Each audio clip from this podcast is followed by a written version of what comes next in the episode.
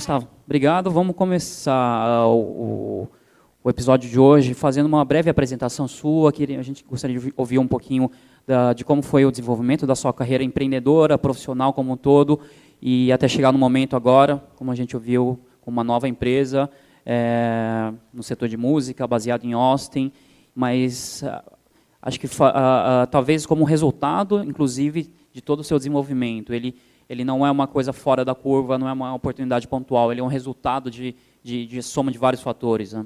É, acho que depois de tanto tempo eu vou ter a oportunidade de fazer algo que eu tenho realmente profunda paixão. Né?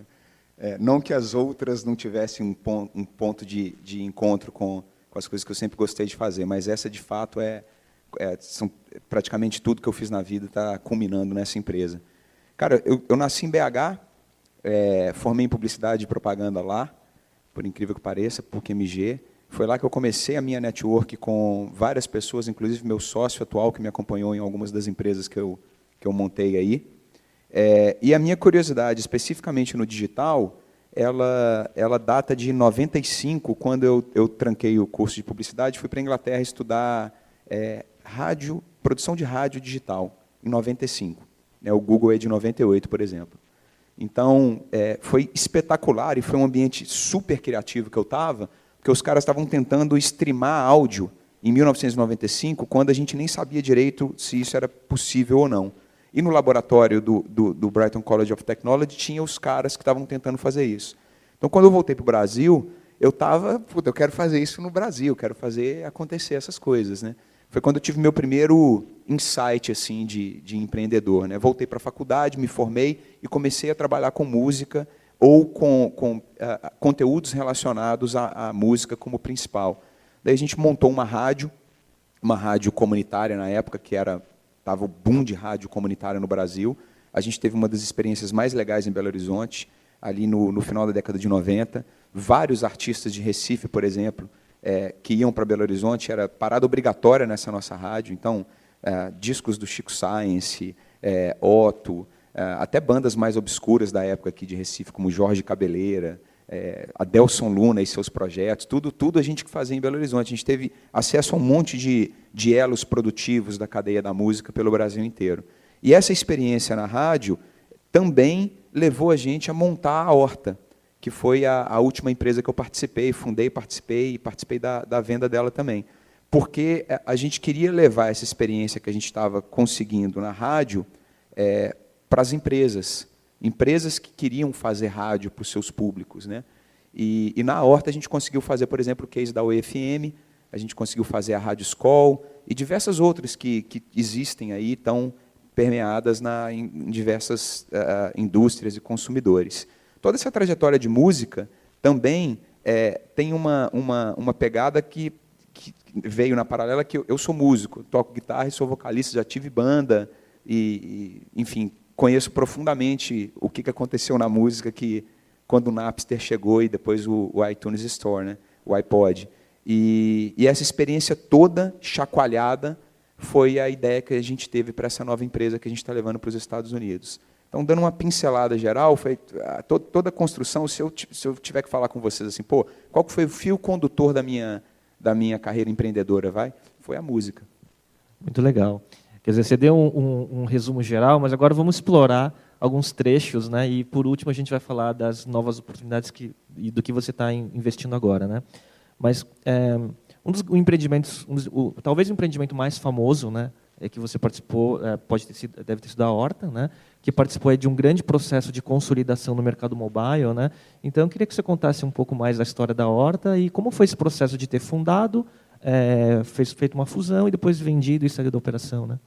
A Horta começou em 2003 e começou para, basicamente, não só por isso, mas para fazer a OIFM. A, a foi uma experiência de um diretor de marketing que foi para a Oi fundar a companhia e ele era antes da Telemig Celular, que é atual Vivo em Belo Horizonte. E a Telemig Celular era uma empresa que apostava muito na Savassi FM, que era essa rádio que eu falei, falei com vocês. Quando a gente saiu da Savassi, esse cara, junto com um, um, um grande nome da, do, do, rádio no Brasil, que também é lá de Belo Horizonte, resolveram montar a experiência da UFM. Não tinham ninguém para fazer o conteúdo e fazer toda a parte de interação, e a gente começou a fazer para eles. É, isso lá em 2003 foi uma experiência riquíssima. A gente cresceu praticamente com, com a rede das operadoras, porque a gente começou a streamar áudio em, em Edge, não era nem 2G direito ainda. Né? Do Edge a gente foi, 2G, 3G e por aí vai. É, e a empresa foi crescendo. O principal produto da Horta nesse período todo foi a nossa plataforma de rádio digital.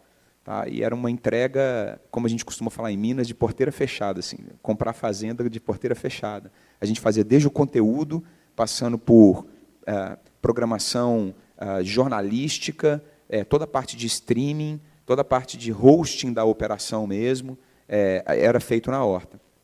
E durante muito tempo a gente é, é, patinou no tamanho da empresa, e aí foi quando aconteceu o primeiro drive de crescimento dela, que foi assim, a gente era muito bom em algumas coisas e muito ruim em outras.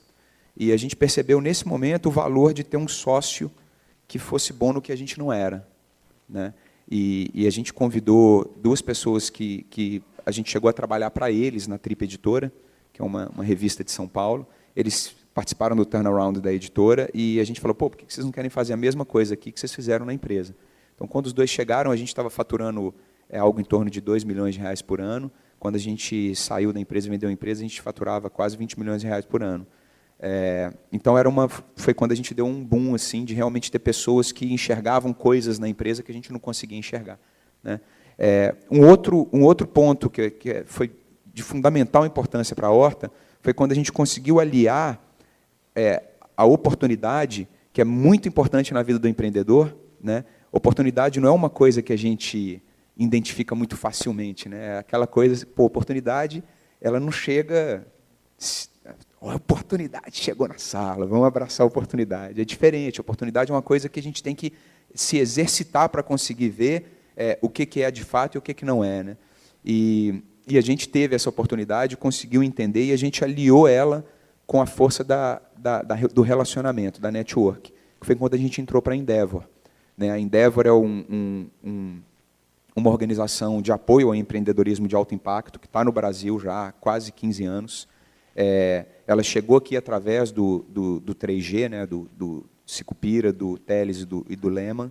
Eles fizeram um trabalho incrível na Endeavor, que continua é, fazendo um trabalho incrível no Brasil. E, e o que a Endeavor fez para a gente foi multiplicar as oportunidades e a network. Né? Numa escala que foi, foi incrível, assim, mudou realmente a nossa vida e o nosso patamar de, de empreendedor. Né? E foi quando a gente conseguiu, por exemplo, ter entrar no radar de algumas grandes empresas e alguns fundos. A gente começou a fazer, por exemplo, para a Ambev, rádio no mundo inteiro. A gente implementou projeto na Argentina, projeto na República Dominicana, projeto nos Estados Unidos. Então foi quando a gente começou a ser visto é, de uma forma diferente. Né? E, e você percebe isso no dia a dia. E, por último, é, eu acho que o que aconteceu na Horta, que foi muito legal para a minha carreira e, e, eu aprendi bastante, foi a própria venda, como você citou, Léo. Foi assim, a gente, a, a Horta começou com dinheiro próprio. Né? A gente vendeu a, a, o primeiro contrato, pegou o dinheiro e fez a plataforma. E, e durante muito tempo, cara, a gente ralou para caramba. Eu, eu conto, sem, sem problema nenhum de falar, por exemplo, a gente ficou 27 meses sem receber para a Labore. Né? É, e era literalmente uma cooperativa. Faltava para um, o outro passava, o outro fazia não sei o quê, a gente ia, foi do jeito que deu para ir. Né? Só que chegou num momento que o mercado estava muito, muito competitivo. E com muitas empresas chegando, empresas de fora chegando no Brasil. E é na hora que você tem que tomar uma decisão dura, que é assim, eu preciso sobreviver e preciso de caixa para sobreviver. Ou então, é, alguma coisa vai acontecer que não vai ser legal para a gente. A gente já tinha 137 funcionários, é, uma galera indireta ligada à empresa de fornecedores barra familiares, que era gigante, a gente movimentava uma economia muito grande. E essa sensação de que algo podia dar errado era uma coisa que eu convivia diariamente, assim, por ser o fundador, eu que juntei todo mundo na empresa, trouxe os caras da, que eram da Trip, convenci pessoas a saírem de grandes carreiras para empreender comigo, sabe? Aí a gente fez o, nosso primeiro tal road show. Fomos para a rua para buscar dinheiro para botar no caixa da empresa e crescer. Só que aconteceu do, do, da iBricks, que vocês já citaram aqui no, hoje, é, a iBricks, que é da RBS lá do Sul, ela já tinha investido na Ponto Mob, é, no, e a Ponto Mob por si já estava num processo de consolidação do mercado, e a Ibrix enxergou a oportunidade, falou, olha, tem, tem uma, um jogo aí para a gente fazer, acho que dá para a gente criar uma, uma grande operadora B2B de software móvel no Brasil. Né? E no final do dia foi o que aconteceu. Aí a Ibrix é, financiou essa, essa operação, a Ponto Mob incorporou a Horta, isso foi no final de 2011, segundo semestre de 2011, Aí, depois disso, teve a, a, toda a parte de integração, de passagem de bastão, etc. E no final de, do ano passado, em agosto, setembro do ano passado, eu me desliguei da operação, porque tudo que a gente se propôs a fazer, a gente conseguiu entregar e, e hoje a Ponto Mob consolidou o mercado e está continuando a carreira brilhante dela lá, é, depois de todo esse processo. Agora, você está comentando, ó, essa consolidação aconteceu uh, junto com a Ponto Mob, que é uma empresa do segmento mobile. Só que até então se, tava, uh, se abordou bastante as soluções ligadas à música. Como que aconteceu essa, esse casamento? Tinha algum produto específico de mobile que é. Atraiu, que, que, justificou essa união? Legal. A gente, a nossa, a nossa principal fonte de receita eram as propriedades relacionadas à música, né? E como eu, eu, eu falei assim, era, era uma entrega completa. Então a gente entregava todo o parque de aplicativos, toda a parte de experiência web, www, toda a parte de experiência interativa, SMS, notificações, etc. Isso era uma coisa que era muito é, facilmente entendida é, pelo cliente, pelo mercado, e, era, e foi o drive de, de, crescimento da empresa. E, portanto, é fácil de ser replicada. Era fácil de escalar essa operação. Né? Isso foi a primeira coisa que interessou a Ibrix e, posteriormente, a Ponto Mob. E a gente tinha uma outra parte da empresa, que aí sim era uma parte que fazia software e, e tinha uma plataforma de, de, de fazer é, é, deployment de, de aplicações em diversos sistemas operacionais. Né? No final do dia, era, se resumia Android e iOS.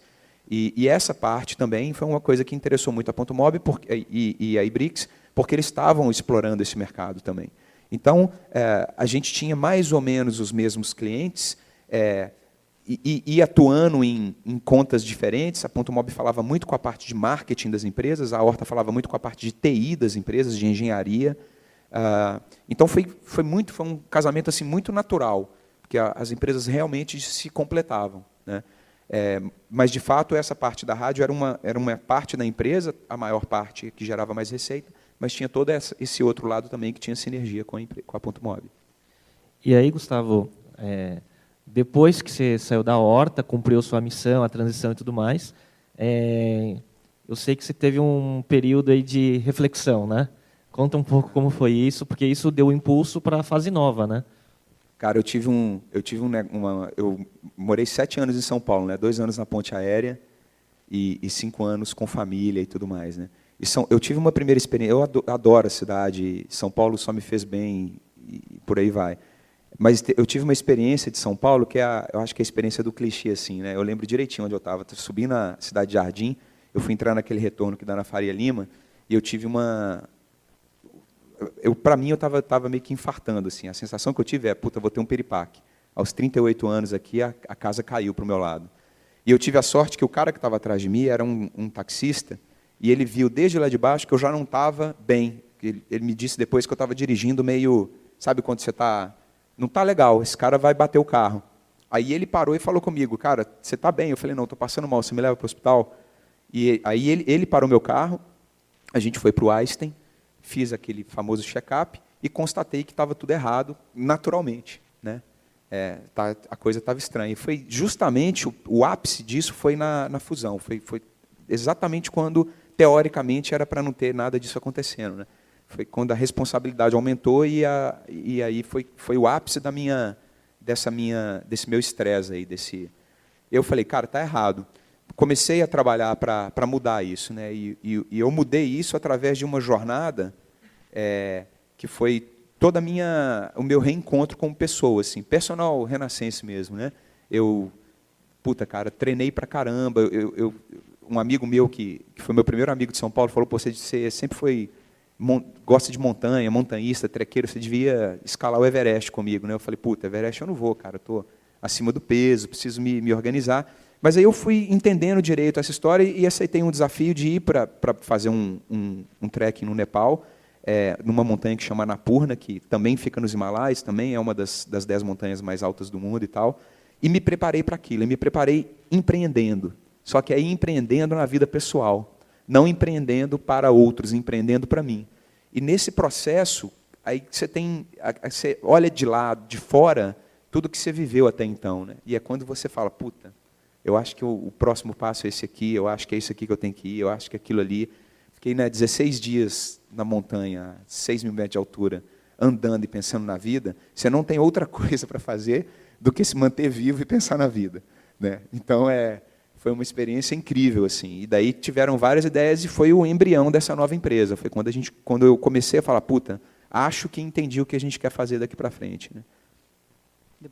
Depois que você passou por esse, por, por esse por esse clique, vamos assim chamar, uh, e olhando para trás e talvez olhando para as pessoas ao seu redor. Você acha que uh, uh, a gente precisa necessariamente chegar a um extremo desse tipo para para falar preciso parar, preciso repensar, porque eu acho que dificilmente a gente consegue consegue descobrir quais são os nossos limites, né? Provavelmente o limite é porque bateu no teto, bateu na parede em algum momento, fala preciso. como que você pode, como que depois desse aprendizado você fala como que eu consigo entender, perceber que eu já estou quase lá no extremo? Cara, engraçado que eu acho que é, essa história que aconteceu comigo não é uma história, é uma história comum, né?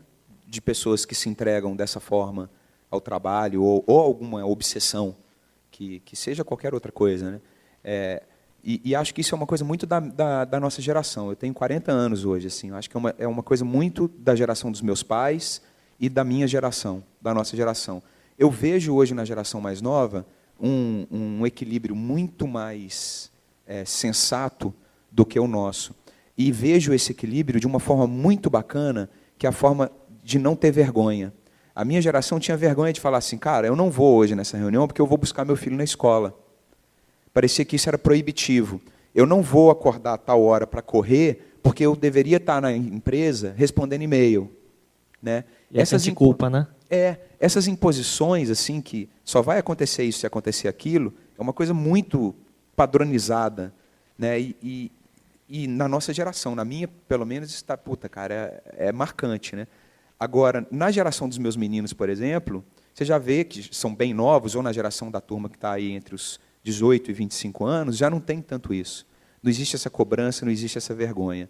Então, acho que isso é uma forma de evolução mesmo da, da, da, forma que a gente trabalha hoje, de como a gente quer, entende que vai ser o nosso próximo trabalho. Né?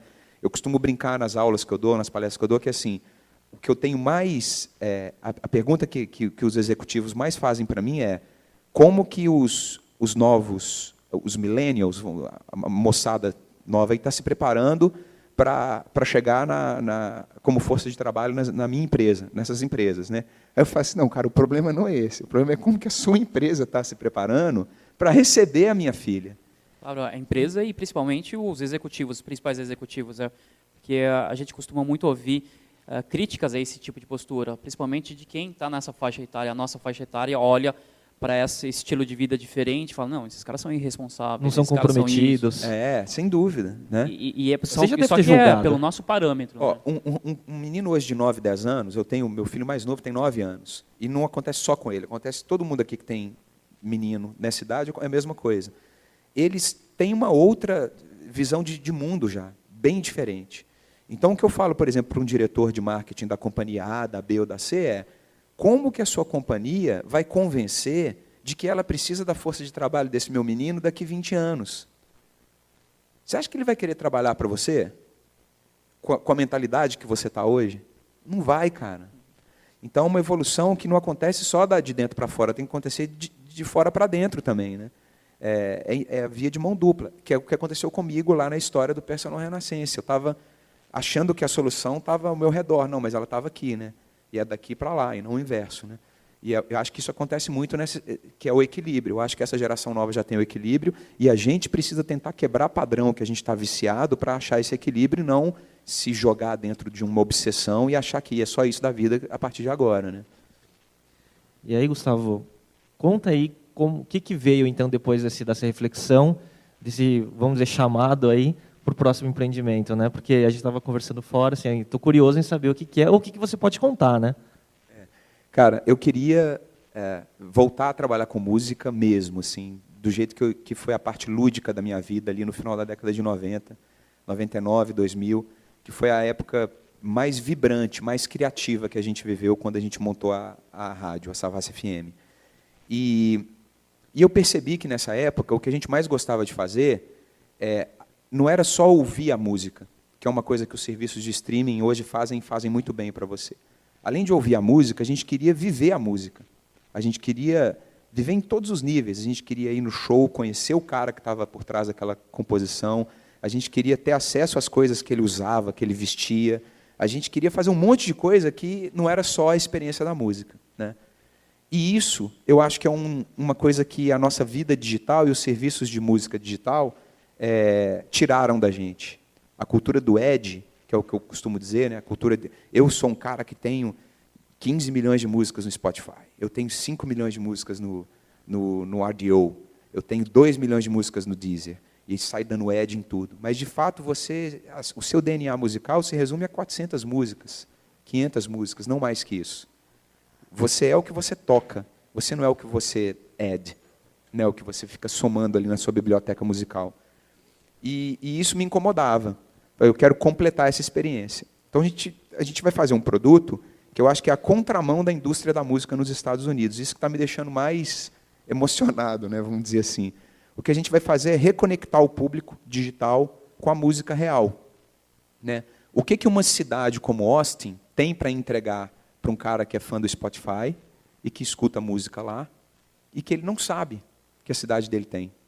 É o que, que Los Angeles, o que, que Seattle, o que, que Nova York, o que que Nashville tem para entregar para um cara que chegou lá, que foi trabalhar, que tem o Spotify, ok, está escutando música, mas chegou lá e é um fã de música, que não é o cara que só fica dando ad, é o cara que quer viver aquilo ali, quer viver a cidade, quer viver o que, que tem disponível para ele. Né? Então, essa junção entre o digital e o mundo real é o que a gente está se propondo a fazer. É, e, e, e, a gente vai fazer lá, vai começar lá, primeiro porque a gente quer esse desafio, a gente quer, quer, quer, ver, quer quebrar a cabeça ou não né, quebrar a cara ou não nos Estados Unidos, e poderia ser em qualquer outro lugar, mas lá, aí o segundo, o segundo passo é, é o mercado mais evoluído na cadeia da música, né, onde os shows funcionam, collectibles funciona, memorável funciona, tem os museus espalhados pelos Estados Unidos, as histórias são contadas, o storytelling e tudo mais. Então lá está tudo muito evoluído. A gente acha que aí é mais, mais fácil, nunca é fácil, né? mas é mais simples a gente entrar dessa forma do que é, num país que não tem toda, toda a cadeia da música tão desenvolvida. Deu para entender? Eu sei que você não pode contar os detalhes, mas quando que lança? A gente lança no ano que vem, a gente já está em, em, beta, tester, né? A gente tem hoje algumas pessoas utilizando, nos ajudando a, a fazer o produto final. E a gente está só preparando a incorporação, acontece agora em outubro, aí tem a mudança para lá. E aí no ano que vem a gente lança e muito provavelmente no, no South by Southwest que a gente estava conversando aqui. Né? E a base vai ser, a sede da empresa vai ser Austin, Texas. É, é Austin. É isso que eu gostaria de perguntar. Uh, Austin tem um componente então físico presencial do ambiente da, da, da própria cidade, da região, que te ajuda uh, a dar embasamento para esse seu negócio. Você acha que agora uh, empresas, por exemplo, empreendedores, startups brasileiras que têm uma ambição internacional ela tem que necessariamente sair? Ela tem algum mercado que eles podem efetivamente explorar a partir do Brasil? O que, que você acha de empresas uh, ou de tecnologia que queiram uh, uh, conquistar o mundo? Eu, a primeira coisa é realmente você querer conquistar o mundo. Né? Eu vejo é, algumas pessoas dizendo que ah, é, não vou fazer no Brasil, não vou investir nessa empresa porque isso é uma coisa que no Brasil não existe. Mas sim, o Brasil é um mercado, é um mercado existem 178 outros mercados espalhados por aí. Né? É, tem mercados mais desenvolvidos para determinados segmentos de, de, produto, de indústria, e tem mercados me, menos desenvolvidos para, para esses segmentos. Acho que a primeira coisa que você tem que fazer é, é, basicamente pesquisar, ser um curioso. Ser um curioso pela sua obsessão.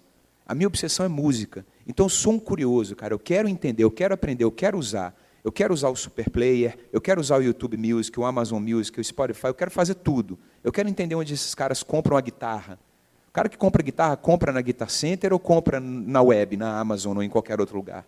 Né? Então, ser um curioso é, sobre o seu, o, o seu negócio é importantíssimo para o empreendedor. E, e o segundo ponto, quando você é curioso e começa a pesquisar, você começa a entender o fluxo de dinheiro. O que, é que eu chamo de fluxo de dinheiro? Qual, qual que é, o, o, o, por exemplo, os, venture capitalists da indústria que estão botando dinheiro em saúde, quem que está botando dinheiro em entretenimento? Ah, a minha empresa tem mais a ver com entretenimento ou com saúde? Ah, tem a ver com saúde. Pô, então tem que conversar com esses caras aqui. Esses caras aqui estão aonde? Estão em Boston, estão em Singapura ou estão em Londres? Ah, esses caras estão em Singapura. Cara, então eu tenho que entrar aqui e procurar aceleradoras em Singapura. Né? Eu acho que essa história toda, quando você sabe, está realmente a fim de fazer, vai, você começa a descobrir o caminho das pedras. Né? No nosso caso foi assim, a gente fez um roadshow no Brasil, é, no Brasil a gente não teve sucesso, acho que muito em função desse distanciamento, a gente sempre, é, primeiro slide do nosso, do nosso pitch era, é uma empresa americana. Uma empresa americana, e não é, uma, não é nem uma empresa americana feita por brasileiros, a gente não quis dar essa conotação. Né? Eu sou cidadão do mundo, então é uma empresa americana, e, e aí teve esse deslocamento. Mas nos Estados Unidos, que foi o mesmo, o mesmo é, é, pitch, é, a gente foi para os caras que estão colocando dinheiro nisso. A gente não ficou dando tiro no, no ecossistema todo. A gente pesquisou direitinho, assim, sabe? Conversamos com alguns e um deles foi o, o, o lead, é o primeiro que, que se posicionou. Né? E, e, agora a gente está completando o, round, o, primeiro round. Então, é, essa história de você entender o fluxo da grana, eu gosto de falar disso, porque é, é isso mesmo. É onde que a grana dessa indústria sua está. Muitas vezes não é no Vale do Silício. Todo mundo fala do Vale do Silício nos Estados Unidos, mas tem outros hubs por lá. Né? Tem o, o hub é, da costa oeste também, mas que fica entre Portland e Seattle, que é muito forte. Tem o Vale do Silício. Aí tem o hub do Texas, que é a University of Texas, Austin, etc. Tem o hub que está desenvolvendo para caramba, que fica em Nova York, com Techstars, é onde está a Foursquare. O Brooklyn, em Nova York, está tá bombando, está virando um grande atrativo para os investidores e para os empreendedores, porque é um lugar muito legal. Então, por exemplo, Kickstarter nasceu lá, né, no Brooklyn. Aí tem, você sobe, tem Boston, Chicago, tem vários lugares. Né? E não é só lá. Estou falando de lá, mas aqui no Brasil é a mesma coisa, em, sei lá, na Ásia é a mesma coisa, e na Europa é a mesma coisa. Né? E, Gustavo, além, até porque se a gente for contar todas as histórias, a gente vai ficar 10 horas aqui, que você tem muita história, mas é, conta do seu livro. Né? Que... Ah, isso é empre, empre, empreendedorismo. É, né? você, você, consegue resumir os pilares do, do, do seu livro aí para o pessoal? Eu, quando, eu, eu, quando eu fiz esse, essa viagem, eu, eu, eu, eu fiz algumas coisas que eu nunca pensei que eu faria na vida. Uma delas, inclusive, foi um curso de primeiros socorros, cara. Eu fiz um curso de primeiros socorros na, na na Cruz Vermelha em São Paulo, porque eu ficava pensando, vai que alguma coisa acontece. Né? Eu recomendo a todo mundo que está no computador agora assistindo, no iPhone e tal, aqui. Cara, faça um curso de primeiros socorros, é sensacional, o maior barato o negócio. Né? E, e fiz um curso de fotografia. Aí fui para o Nepal para fazer um livro de fotografia. Falei, óbvio, lá tem paisagens incríveis, eu vou fazer um livro de fotografia. Só que eu voltei de lá com tanta história bacana, que eu sentei com alguns amigos jornalistas e os caras falaram, pô, escreve um livro, cara, escreve um livro. Mas eu não sou escritor, você está louco? Eu não sei escrever. Sei contar história, mas escrever eu não sei. Não, mas aí contrata um cara e tá bom. Enfim, contratei um ghostwriter e ele começou a escrever o livro a partir de entrevistas comigo. Ficava me entrevistando e ia lá escrevendo. Aí um belo dia a gente encontrou, lembro direitinho, em São Paulo, no Coffee Lab. Aí ele sentou comigo assim e falou, cara, tem uma notícia ruim para te dar. Falei, puta, lá vem, né? Assim, eu não vou mais escrever seu livro. Falei, como assim, cara? Você é louco? Disse, não, porque agora quem vai escrever é você. Porque você sabe falar, você tem um jeito específico que você usa, os termos, as gírias, que é só seu. Eu estou escrevendo e está ficando uma coisa falsa. E lá no início você disse que você queria escrever o livro para os seus filhos. Como que eu que estou escrevendo os livros para os seus filhos? Não existe isso, cara. Então agora você vai empreender de novo, você vai aprender a escrever. Aí ele me ensinou algumas técnicas para eu começar. Né? gravar minha voz, falar na frente de uma série de técnicas, são técnicas de teatro, etc. E eu comecei fazendo assim, e aí tomei gosto, escrevi o livro. O livro é sobre tudo que a gente está falando aqui. Como que eu usei o empreendedorismo para mudar a minha vida pessoal e não mudar a vida da minha empresa. No momento que o Gustavo estava mais precisando, o que, que eu fiz para mudar o Gustavo, entendeu? E quebrar o padrão que estava me levando para um lugar que não era o lugar que eu queria estar. Tá, né? Então o livro fala sobre isso tudo, aí obviamente conta a trajetória da, do trekking, os perrengues que eu passei e tudo mais. E, e é a porta de, de, de entrada é, para esse novo mundo que eu conquistei aí, que eu gosto, que eu pratico hoje, que é o, o montanhismo é, de, de, de, alta, alta altitude, né, o montanhismo de altitude. Então, é um, não é um livro de autoajuda. É, uma, é um, o prefácio é do Fernando Luna, que é o, o, diretor de redação da Trip, e ele, ele abre o prefácio de uma forma tão poética, cara, que é, é maravilhoso. Assim, e isso é uma história de amor amor ao ser humano, à família, aos filhos, à esposa e a, e a si próprio. Então isso aqui não é um livro de autoajuda, é um livro de, é uma é uma história, entendeu? E lança quando? Eu lanço, eu, já está pronto. Eu só estou esperando esse negócio de eleição, Copa do Mundo, essa confusão, dar uma uma parada no Brasil. Mas assim, a, a, em novembro a gente já já começa a fazer a, o roadshow de entrevista, de passar no, nas cidades lançando. Vou lançar aqui em Recife também, né? E, Gustavo, a gente está chegando no final. É, nosso tempo já estourou, já me comunicaram aqui. Uma conversa super boa, mas para fechar, eu queria que você, o que, que você gostaria de deixar aí como lição aí desses anos e anos e anos empreendendo e agora com essa com essas convicções foram muito já maduras pós tudo que você passou, né? O que, você gostaria de passar para quem está empreendendo aí? Cara, é, o empreendedorismo ele tem três coisas que eu que eu na verdade, são cinco, mas eu vou resumir três para fazer que eu acho que é, são os padrões que a gente tem. O primeiro é a gente observar os ambientes criativos que a gente entra. A gente quase não dá, dá bola, por exemplo, para a casa da vovó. Eu fico lembrando da casa da minha avó, cara, era um dos ambientes mais criativos que eu convivi na minha vida. E se eu tivesse a noção que eu tenho hoje de quanto isso seria importante para a formação de caráter, de curiosidade, etc., eu teria valorizado muito mais. Então, ambiente criativo, você se inserir em situações é, de ambientes criativos, trabalho, faculdade, escola, tudo, tudo, ambiente, o ambiente, é importantíssimo para o empreendedor. O ponto número dois, que eu vou juntar dois, é, é a oportunidade e a, o relacionamento. Um, um, eu acho que um não, não, anda sem o outro na vida do empreendedor. É, quanto mais você tem, você tem que explorar isso. Quanto mais você tem, mais fácil vai ser a sua vida. Né? é, fundamental. Aí o, o, o, terceiro eu posso juntar com o quarto também, que é o, o, o, que eu chamo de rock and roll e o que eu chamo de empreender. Né? Quando eu falo rock and roll, não é o estilo musical, né? LED na cabeça, apesar de que LED na cabeça, é mas assim é, é, o, é, o, é o comportamento do rock and roll. É, o empreendedor ele é um cara que tem um comportamento rock and roll. Tem, o Einstein era rock and roll, Mozart era rock and roll. Para quem já viu o filme que conta a biografia, o cara entrava para fazer um, um, concerto dentro daquela sala toda pomposa da aristocracia austríaca e alemã e tocava o terror. Ele tinha uma atitude rock and roll. Né? A Bezerra da Silva é um sambista com atitude rock and roll. Então, o rock and roll, junto com vou lá e vou fazer, pego para fazer e faço mesmo, quebro os padrões de, de zona de conforto, sabe? E, e, faço. Isso eu acho que é fundamental. São cinco é, pontos aí que são os padrões que eu consegui identificar quando eu fiz essa minha, essa minha viagem, que eu, que eu deixo de mensagem. Ambiente criativo, oportunidade, relacionamento, rock and roll e empreender. Fazer, não ficar só no discurso e tal, ah, mas é difícil. Pô, eu sei que é. Eu, já, eu, sei, eu mesmo sei é que é para caramba. Mundo, né? Mas tem que, tem que fazer, tem que começar de alguma forma. Gustavo, foi um prazer, assim, inspira, é a história inspira, né? Porque dá para ver toda a trajetória e a jornada e as lições. E queria agradecer, agradecer a todo mundo que acompanhou. E muito obrigado. Eu que agradeço, cara. Obrigado, Gustavo.